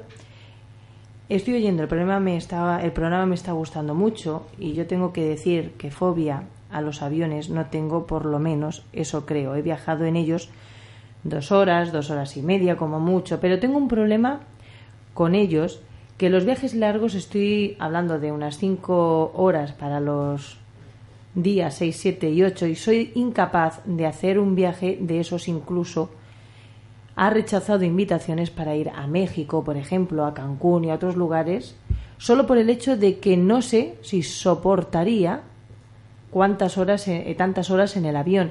Y eso es más miedo que otra cosa, pienso. Pienso yo, dice Chema, dice, porque si tuviera fobia, no pisaría, o sea, no pisar y al avión, o sea, no pisaría el avión ni en broma, pero el miedo que tengo a esos viajes largos es superior a mí. Gracias por escucharme. Bueno, gracias Sí, a yo ti, creo que- Chema, que- por supuesto, siempre. que en este caso no es una fobia porque él realmente puede hacerlo, creo que es un miedo. Creo que este miedo también lo experimentaría la primera vez que montó en avión y creo que, que se tiene que dar la oportunidad porque lo va a conseguir. Ya, ya ha, dado, ha dado el primer paso, ¿no? Que subir al avión. Ha podido hacer dos horas, ha podido hacer dos horas y media, va a poder hacer cinco. Quizás, bueno, si crees que estás muy nervioso, quizás, eh, bueno, mm, habla con tu médico de cabecera y a lo mejor sí que te pueda recomendar algo para el viaje. Si crees que te vas a poner muy nervioso, como puede ser un, un- un ansiolítico, ¿no? Pero vamos, que yo creo que lo tienes más que hecho y que, y que deberías, deberías irte a México, por ejemplo. Qué bonito. Además, seguramente que cuando llegues ahí, la recompensa de lo que vas a ver y de lo que vas a vivir, pues al final. Te ha valido la pena Eso es, mucho. te compensa, porque muchas veces, pues esa fobia es. Bueno, cuando la superas, la satisfacción de haber superado ese miedo, ¿no? Eso que tenemos es como. Ya no solo la satisfacción por haber dicho, he sido capaz de hacer algo que te daba miedo, que te daba pavor, que tenías respeto, pues, sino luego, pues todo lo que ello te reporta, ¿no? Decir, pues mira, mm, sé- si lo he hecho una vez, ya sé que puedo hacerlo más, sé que es una Claro. cosa a la que le tengo menos que temer. Hablábamos eh, antes de escuchar ese, ese tema musical, de hacer esa pausa. Estábamos hablando de, bueno, pues del miedo, de las fobias y también de, de ese trastorno, te preguntaba, el trastorno de, del pánico. Pues la verdad es que no. que se siente, ¿no? Al tener. o No lo he comprendido pánico. muy bien, no, no sabría qué responderte, pero yo creo que ese trastorno de pánico tiene que ver con ese eh, miedo más descontrolado, ¿no? Y que el trastorno de pánico quizás, corto, quizás es más corto, es como esa pérdida desproporcional de, de- de todos los sentidos, de que dejas de, no, no te puedes mover, de que dejas de, de oír, de ver, pero mm, que dura un instante. No, no sé si iría aunque por te- ahí, ¿no? aunque te- Pero- a la persona seguro que, que le afecta, Claro, seguro que le pasan horas. Seguro que para la Se persona son horas, pero creo que este trastorno de pánico es esto, esta pérdida de control total. El miedo me paraliza, pero digamos que no pierdo del todo el, el control y con el pánico sí. Sí, yo opino igual, es que se me vienen unas imágenes a la cabeza de, bueno, pues situaciones donde evidentemente son situaciones de pánico que vive la gente, se me vienen las, a la cabeza las imágenes esas del 11S, también del 11 de mayo, ¿no? Pues eh, conozco algunos casos que sí que pasaron y me imagino lo que pudo vivir la gente en ese momento, el, el temor, porque tú viajas en el tren, viajas mm, o estás trabajando en el caso de lo de las Torres Gemelas y, y te yo creo que en a un pánico reaccionas, ¿no? Sí, sí, sí, yo creo que el pánico es sobre todo la reacción de salir corriendo o de, bueno, pues en este caso nunca mejor dicho, y perdón por la expresión, el sálvese quien pueda, ¿no? De decir, mm, ya está, yo Sí. creo que es todo lo primario y decir, mira, salgo y, y que sea lo que Dios quiera y para adelante. Yo creo que es ese, ese Bueno, pero hay gente que acción se de vida. Sí, sí, es que es eso, es que según el momento, lo que te pase, Pero eh, eso es más, es más bien un shock. No sé si el shock está dentro del pánico, no lo sé. Yo, por ejemplo, tuvimos un, un accidente en mi familia. Yo, en- mi hermana y yo teníamos 15 años, un accidente de coche bastante grave. No nos pasó nada, estamos todos bien y demás, pero bueno, el coche quedó siniestro. Y, por ejemplo, mm, mi padre, mi madre y yo nos quedamos en shock. O sea, bajamos del coche, ¿estáis todos bien? Nos quedamos sin saber qué hacer. Y mi hermana estaba súper consciente, fue ella quien se encargó de dar el parte, de ir a buscar a- al otro tío que nos había dado el golpe con el coche, de llamar a la ambulancia, pero nosotros no supimos reaccionar. Entonces no sé si es cuestión del pánico o de que te quedas en shock por una situación pues inesperada, ¿no? Que dices... Nunca se sabe, eh, quizás en, esas- en ese momento tú reaccionaste así, pero en otra situación habría reaccionado de otra manera. Nunca, nunca, no creo que lo sepamos realmente. efectivamente a mí me pasó, eh, tuve la, la mala experiencia que salía de casa, era el 31 de diciembre de hace pues, eh, ya un- unos años y me atracaron con una pistola. Hmm, Un encapuchado con una pistola. Y bueno, me pidió el dinero, le di todo el dinero que llevaba y en ese momento pues me quedé paralizada. O sea, no supe qué estaba pasando realmente. Hasta después me di cuenta. Entonces después eh, fue cuando me dio el bajón. Pude llegar hasta mi puesto de trabajo como pude. Y ahí fue cuando ya me di cuenta de, de- de- lo que había pasado. Que me habían puesto una pistola en la cabeza. Y entonces pues en el momento no me di cuenta realmente. No fui consciente. Después ya sí que lo pasé mal. Claro, Yo creo que en esos momentos tú no puedes eh, procesar todo lo que te está pasando. Lo primero es supervivencia. Bueno, yo te doy todo.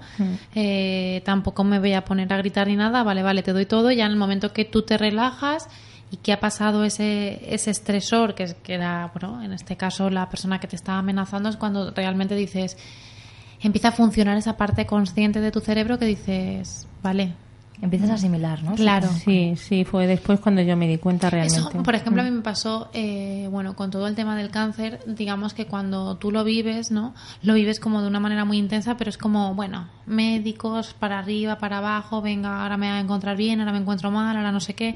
Pero ya cuando todo pasa, es cuando realmente te, te da el miedo decir, ostras, ha pasado todo esto, ¿y, a- y ahora qué? O sea, el miedo viene cuando baja la, la intensidad de, de, de la situación que estás viviendo. Esto era un poquito lo que veíamos, ¿os acordáis cuando hicimos el programa del estrés? Un poquito por eso que una vez ha pasado todo y ya pasamos de ese estado pues eh, de ansiedad, de, de- toda esa agitación, cuando ya te relajas es cuando empiezas a asimilarlo, cuando te da el bajón, cuando Sí. tu cuerpo reacciona con otras formas, mm, de otras formas. Yo creo que pues también el miedo, el estrés y todo eso al final está todo relacionado, ¿no? Que Y todo, si te das cuenta, eh, lo controla el cerebro. el, el mismo, por así decirlo, lo controla el mismo, que es el cerebro, que es el que lo ordena todo, lo manda todo, lo controla absolutamente todo. Por eso muchas veces, muchas veces decimos, todo eso es de cabeza, todo eso está en tu coco, eso es más psicológico. Siempre decimos, ah, eso es psicológico, eso no es. ¿No? Sí. Y parece que le quitamos peso, pero realmente no, no, hay que quitarle eh. peso porque es lo que, pues bueno, lo que en el cerebro está todo, está nuestra personalidad, están nuestras fobias, nuestros miedos, nuestros gustos, está todo ahí. Pero esto es como todo, claro, es como no quitarle peso, como, yo qué sé, como cuando estás viviendo una ruptura y te dicen, bueno, pues si es así, em, pasa página. Sí, pero estás dentro y lo ves de Claro. otra forma y es como, bueno, es que no es tan fácil, ¿no? Claro, ya se me quitará el miedo cuando tal, ya pasaré página cuando tal, de cada uno lo vive con una intensidad y de, de una manera. Y que a cada uno nos afecta todo de, desde una manera, nos engancha con un miedo. Qué complejo todo, ¿no? Sí. Sí, la verdad que Complejísimo, vamos, y, y tanto. Tú, por ejemplo, hablando, Gertrude comentaba de una experiencia fuerte, de vivida, tú también. Tú, por ejemplo, Claudia, Yo te he hablado de... Yo, por ejemplo, ¿qué? Dime. ¿qué nos podrías contar sobre una experiencia en la que hayas sentido miedo? ¿Miedo, miedo? Sí, ¿en qué momento? Mm. Que antes, en, eh, mientras escuchábamos una canción, decíamos, oye, eh, ¿en qué momento de nuestras vidas, con qué momento nos quedaríamos, uno, con el que sintiésemos o que hayamos sentido Miedo, miedo cuando, Miedo o pánico cuando me operé, o- cuando me operé y estaba en despertares y yo noté que me estaba dando la hemorragia, o sea, yo veía como la sangre, como me había estallado y veía toda la sangre caer y no podía moverme porque no tenías fuerzas? No, y porque todavía tenía, bueno, anestesia, no lo sé, no me podía mover y yo me estaba desangrando y nadie me hacía caso. Entonces ya perdí el conocimiento, me volví a despertar y, es, y el miedo era, eh, recuerdo una chica aquí de Torrevieja que bueno, siempre que la veo eh, estoy más que agradecida. De, de bueno, de cogerle la mano porque, porque la reconocí y le dije, "Mm, me muero. O sea, sé que me muero, de, de hecho algo así pasó. Y decirle, bueno, me, me- me muero, pero claro, ese, ese miedo de... mm, Lo noto, estoy llena de sangre, o sea, no sé qué pasa, todo el mundo está gritando a mi alrededor y, y me muero. Pero no, volví para... sin palabras. Sí, porque son Y es un miedo fuertes. o- fuerte. O sea, una cosa es vivirlo así, para mí vivirlo en primera persona, bueno, y el miedo de, de lo que hablaba, ¿no? Vale, una cosa es el vivir el primer proceso de cáncer, otra cosa es, por ejemplo, vivir con un cáncer. mm, O cuando todo pasa, cuando todo pasa es ese miedo de, todo. De, te duele la cabeza, piensas que es, ya está, tengo un tumor cerebral. Eh, me- te pasa cualquier cosa, ya está, me va a pasar algo. Pero bueno, se, se aprende a vivir también con el miedo. El miedo está ahí para algo, que es lo que decíamos. Y bueno, todas las circunstancias al final pasan por algo, se superan y bueno. Y lo superé, no sé. Totalmente y nos alegramos, ¿eh? Además, Claudia, Menos de mal. que haya de que hayas superado el cáncer. Y de si no, no me lo dirías. Hombre, no, por favor, como no te voy a decir eso.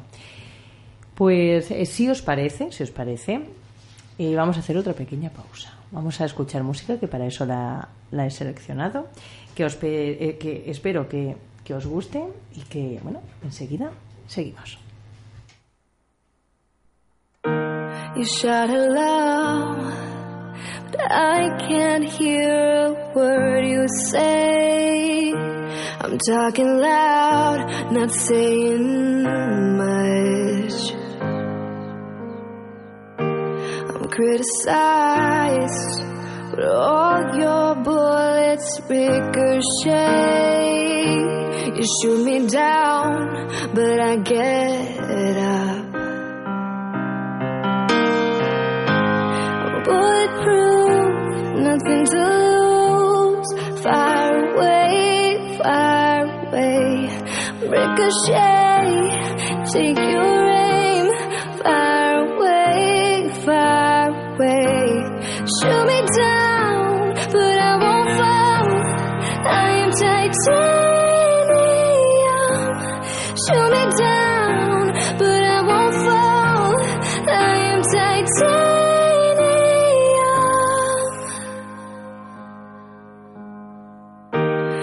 Cut me down, but it's you who have further to fall. Ghost town, haunted love.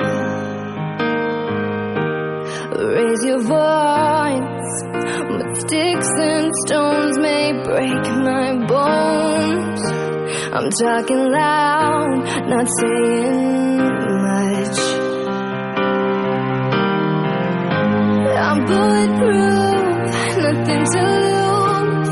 Fire away, fire away. Ricochet, take your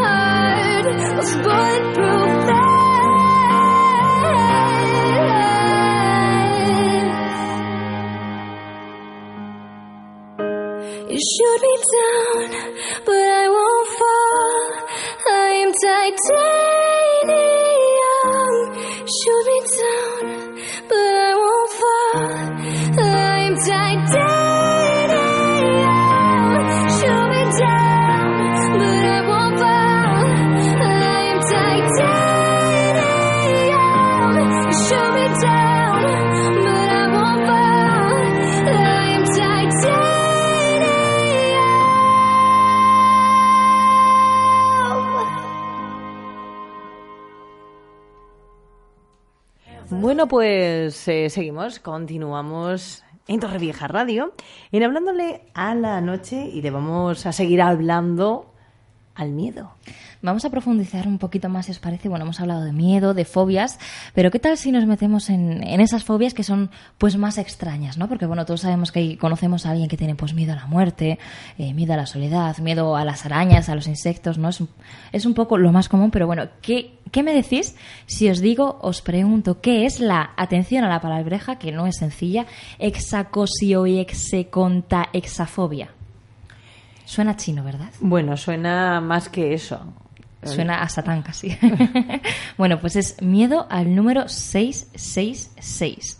Es un miedo irracional a este número que, bueno, en, muchas culturas precisamente está relacionado con el diablo, ¿no? El 666 es como el número del diablo. Y la gente que, que ve este número, pues es que directamente no puede estar, por ejemplo, en una habitación. No puede estar, pues, con cosas que tengan que ver con, pues, en este sentido, con, con Satán, con el anticristo, porque es sobre todo más frecuentes en familias cristianas, pero bueno, donde esta cultura está muy arraigada. Un momentito porque hemos recibido un WhatsApp de un, de un oyente y dice, quería comentaros mi problema, que realmente no sé si es ansiedad o fobia a hablar en público o delante de otras personas que hace que tartamudee. Me produce sudor, mucho calor y me cuesta expresar lo que pienso. Con el tiempo he aprendido a controlar este estrés teniendo más seguridad en mí misma, pero reconozco que no siempre lo consigo. ¿Qué más podría hacer para superarlo? Gracias. ¿Qué más podría hacer para superar el... El hablar en público, el Yo creo que, Para esa que es, no es una fobia que muchos compartimos, ¿no? Porque a El mí- hablar en público al final depende de, la propia, de tu seguridad, de cómo tú te sientes seguro. Entonces esto con un entrenamiento pues al final se puede conseguir. Por ejemplo, una de las cosas que más ayudan es pensar, bueno, ¿qué es lo peor que me puede pasar en hablar en público? ¿Que se rían de mí? Bueno, lo primero que tengo que hacer es aprender yo misma a, a reírme de mí o ponerme en el peor lugar. Lo peor, peor, que no sepas qué decir, bueno, pues te vas, no pasa nada. Al final es una exposición poquito a poco. Todos tenemos ese miedo, es lo que hablábamos, ¿no? Nosotras cada día que nos ponemos delante de los micros, claro que, que nos da ese... Yo al principio ese- tenía miedo a hablarle al micrófono. Cuando empecé Claro. en esto de la radio, era incapaz de decir una frase seguida sin atragantarme. Y ahora eres incapaz de callarte, ¿eh? Ahora, Ni debajo del o por agua. ejemplo, ese miedo, o por ejemplo, yo la primera vez que entré en un quirófano, mm, bueno, yo cuento la experiencia, yo llegué y, y le dije a una enfermera, perdona, eh, el cristal para ver la cirugía. Y miró a la, enfermera miró a su compañera también enfermera y le dijo, ¿otra que ha Anatomía de Grey? Y me dijo, no, bonita, aquí o entras, tienes que entrar en, en directo. Bueno, yo estaba aterrorizada diciendo, me voy a desmayar, aquí va a pasar algo. Claro, es, es ese miedo y al final poco a poco, bueno, te van explicando, mira, pasa esto, pasa lo otro y ya, bueno, pues le vas cogiendo el gusto y, y lo vas haciendo. Entonces, hablar en público es un poco lo mismo, es tú te pones esa meta, pero como cualquier otra meta, es como si yo quiero adelgazar 10 kilos. Pues cada mes voy a ir bajando a lo mejor 2 kilos, pues hablar en público, vale, ¿dónde quiero hablar en público? ¿Quiero dar una conferencia? Vale, pues primero eh, voy a quedar con mis amigos más íntimos y voy a exponer un tema. Luego voy a hacerlo, a lo mejor me voy a grabar en vídeo. Y una vez que me grabe en vídeo, luego me voy a ver y voy a ver qué cosas me gustan y qué cosas no me gustan para poder mejorarlo. Y poco a poco voy a ir escalando hasta llegar al objetivo que, que me he propuesto ir creando ese clima de, de confianza en mí misma. Sí, porque al final la confianza en uno mismo, pues en este tipo de situaciones es la clave. Además, cada vez se, se usa más la figura de ese, ese coach personal, ¿no? Pues, eh, si no recuerdo mal, hace un par de semanas estuvimos aquí entrevistando en Torrevieja Radio a, a una persona que se encargaba, por ejemplo, de formar a los políticos. Porque, bueno, si hablamos de una profesión que es precisamente hablar en público, pues son los políticos y que en ocasiones hay mucha gente, pues, que llega político y que no sabe exactamente eh, cómo se tiene que desenvolver, cómo tiene que hablar con sus interlocutores y bueno, pues poquito a poco parece que esta figura está más extendida y que sí que van eh, abriendo ese camino y ayudando pues a la gente que tiene pues este tipo de problemas, ¿no? ¿Os parece que os vaya diciendo otros tipos de fobias? Pues sí, vamos a- venga, claro. Vale, ¿qué es la santofobia? A ver quién, a los quién lo va acertando. Diríamos ¿vale? a los santos. No, está relacionada con algo del teatro. Alguien murió. Santo- Santofobia. Ah, anda. Santofobia. Si va por el teatro...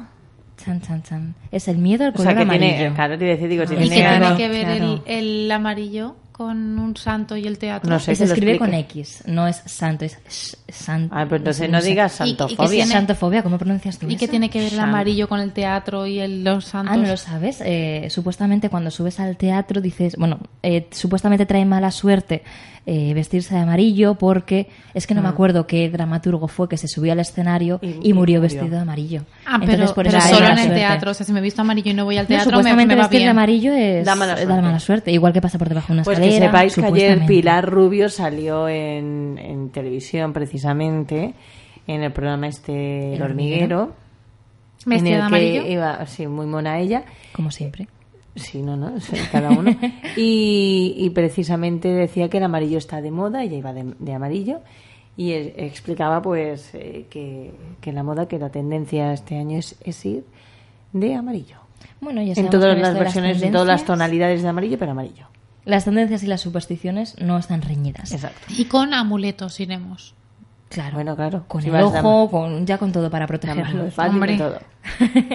bueno, pues hay otra fobia que me ha llamado la atención, que es el miedo al queso. Se llama turofobia. Yo no me ¿Al imagino queso? la vida sin queso, la verdad. A mí me encanta el queso. Yo sería lo contrario. Existe, o sea, como dices tú, yo no me imagino la vida sin queso. Me encanta. Pero ahora, ahora digo yo, pero fobia, tenerle miedo al queso, a un plato de queso. Es que les produce, por lo que leo, una sensación de malestar intenso. Por lo mejor por, por, por esa...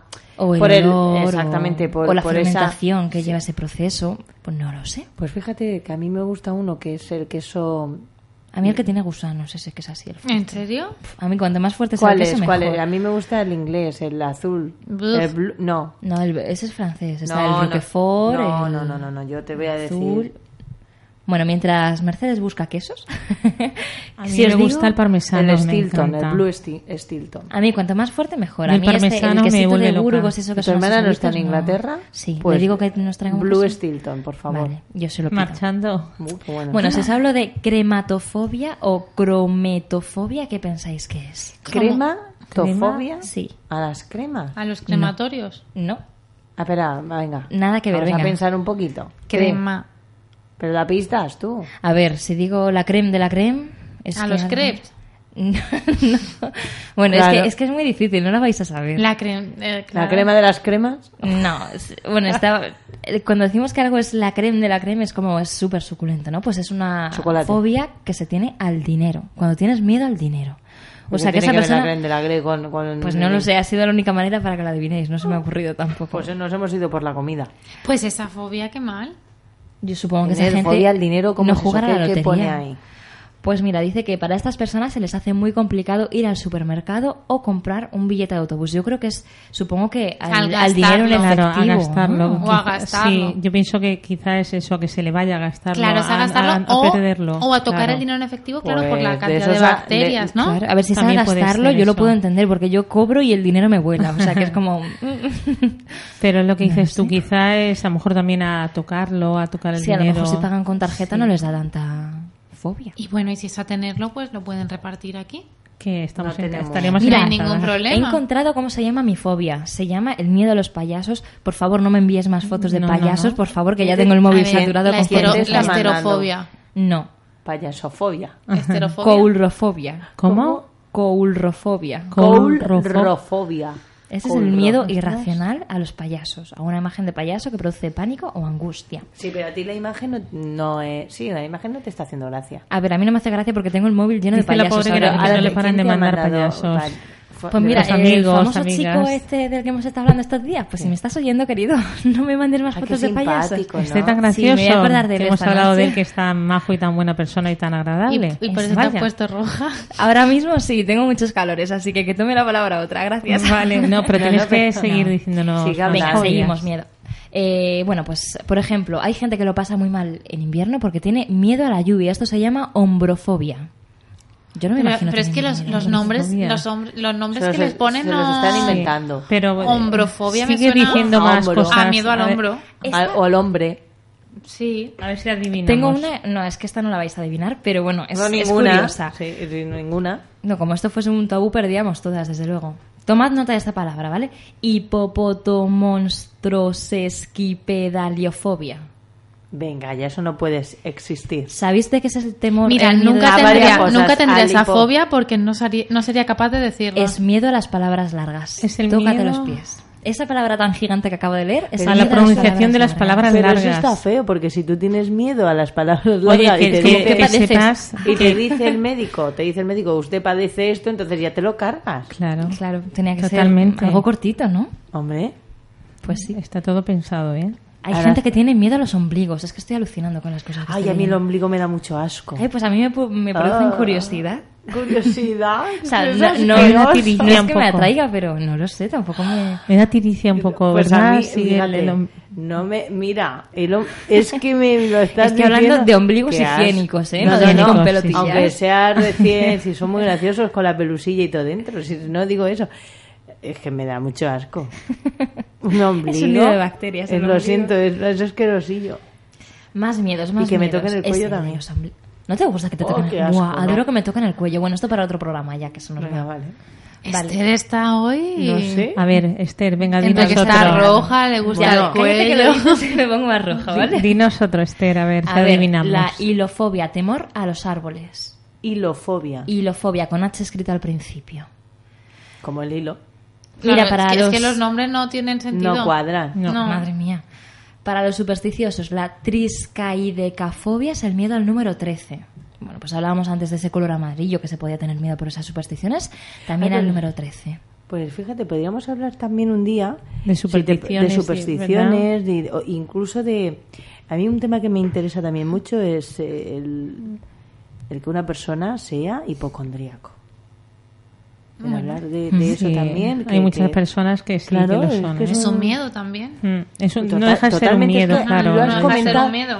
Es que lo has comentado antes, eh, hablándolo, como precisamente has dicho eso, que era un miedo, y digo, pues oye, es un tema también que podría eh, ser interesante y muy, muy curioso de, bueno, pues de, de hablarlo un día. Eh, Y, y al fin y al cabo es eh, todo lleva a lo mismo que es que es el miedo a la muerte por eso tienen miedo o sea de- A la claustrofobia malo. claro a ponerse malo tienen mi- tanto miedo de esas personas yo conozco a alguna Pero yo no persona creo que así sea tanto como a la muerte, sino la inseguridad que te produce ese entorno porque estás fuera de, de tu zona de confort. ¿no? Yo, Esther, conozco a alguna persona así, y la verdad que lo pasa muy mal y es pánico a, y sobre todo la palabra que, que ha dicho Claudia. no, pero la- escúchame, el hipocondríaco, pregunto, ¿eh? No sé, el hipocondríaco no es que tenga miedo a ponerse malo, sino que es que, Que se lo nota- se lo que lo nota todo. todo, claro, que, efectivamente. Hecho Sí. puede Que llegar cree, a claro. que generarse. cree, pero no claro. es que tenga miedo a ponerse malo, sino que es que cree que está malo. Sí, sí, pero tiene pánico a la vez eh, a la, por ejemplo, la palabra cáncer a, a llegar a, a- Sí, pero tú Eso- dices, eh, o le hablas de un constipado o, tengo un,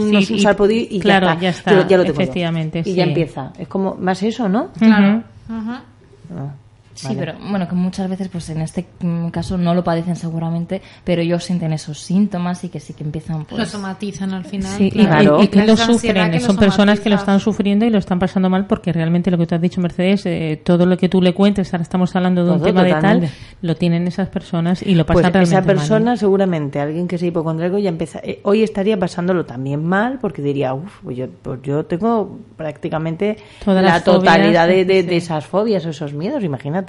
Sí. Bueno, hemos hablado de fobias. ¿Queréis que os siga leyendo o vamos a ver cómo se pueden tratar las fobias? A mí me gustaría, para entrar en la recta ya final, porque nos quedan dos minutos de programa, que hablásemos un poquito de cómo afrontar esos miedos, esas fobias y, y tratar de, de, bueno, pues de vivir mejor con. Bueno, pues como siempre lo que más recomendamos son fobias que si superas, eh, que no puede, que, que te superan, no, sí, que te superan en tu día a día, es al final acudir a un profesional y con terapia psicológica, dependiendo de la fobia que presente la persona, pues se le hace un estudio de todo lo que hay detrás, de todo lo que puede suponer y ya se encontraría pues la técnica que mejor se utilice, que está pues desde la inundación a la terapia graduada, a la sensibilización, terapia cognitivo-conductual, como hemos hablado antes también en algunas eh, pequeñas sesiones de hipnosis.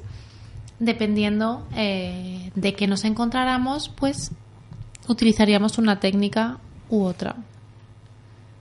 O sea, depende un poco también, pues cuando acuden estas personas a vosotros como expertos, vosotros hacéis un análisis, ¿no? De, de qué tipo de fobia tiene. De qué tipo de eso- fobia, de las características de esa persona, el tipo de personalidad, qué recursos de afrontamiento tenemos y ya, depende de la persona, iríamos eligiendo una técnica u otra, también comentándosela eh, a la persona, a ver por dónde podríamos acceder, por así decirlo.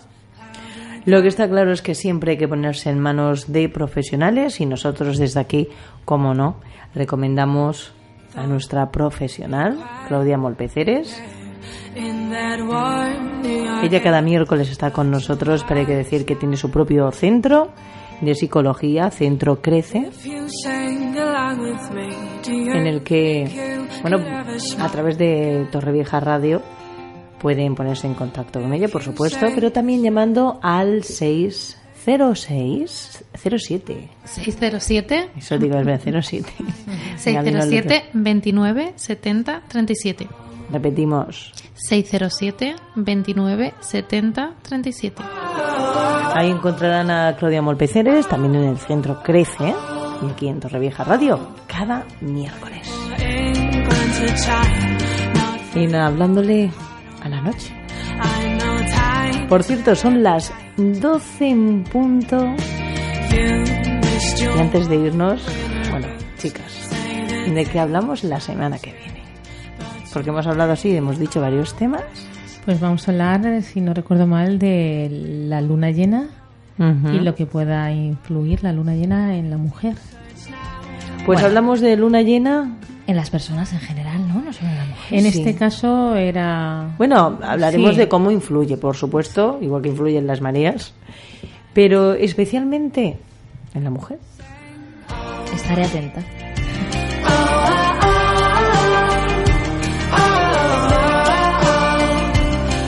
Bueno, pues Claudia Molpeceres. Estaba bailando.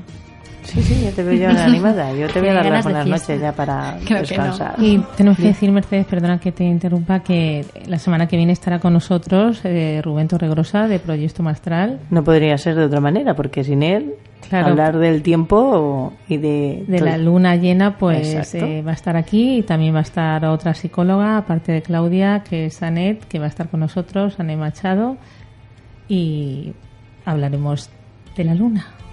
Y de la mujer. Pues ahora sí, Claudia Molpeceres. Buenas noches. Buenas noches.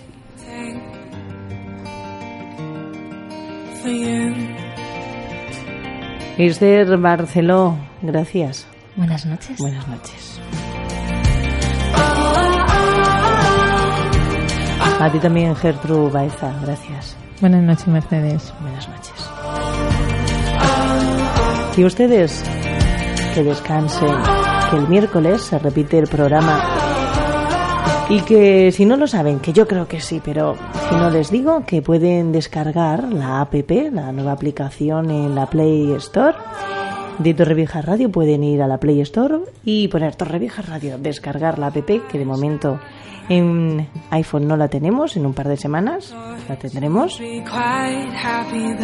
Pero también en iVoox tenemos todos los programas que vamos haciendo que ustedes se lo pueden descargar pero que el domingo se vuelve a repetir este espacio gracias por elegirnos gracias eh, por escuchar Torrevieja Radio el say 107.1 del día también Try 90.8 for me. Mercedes García también se despide deseándoles buenas noches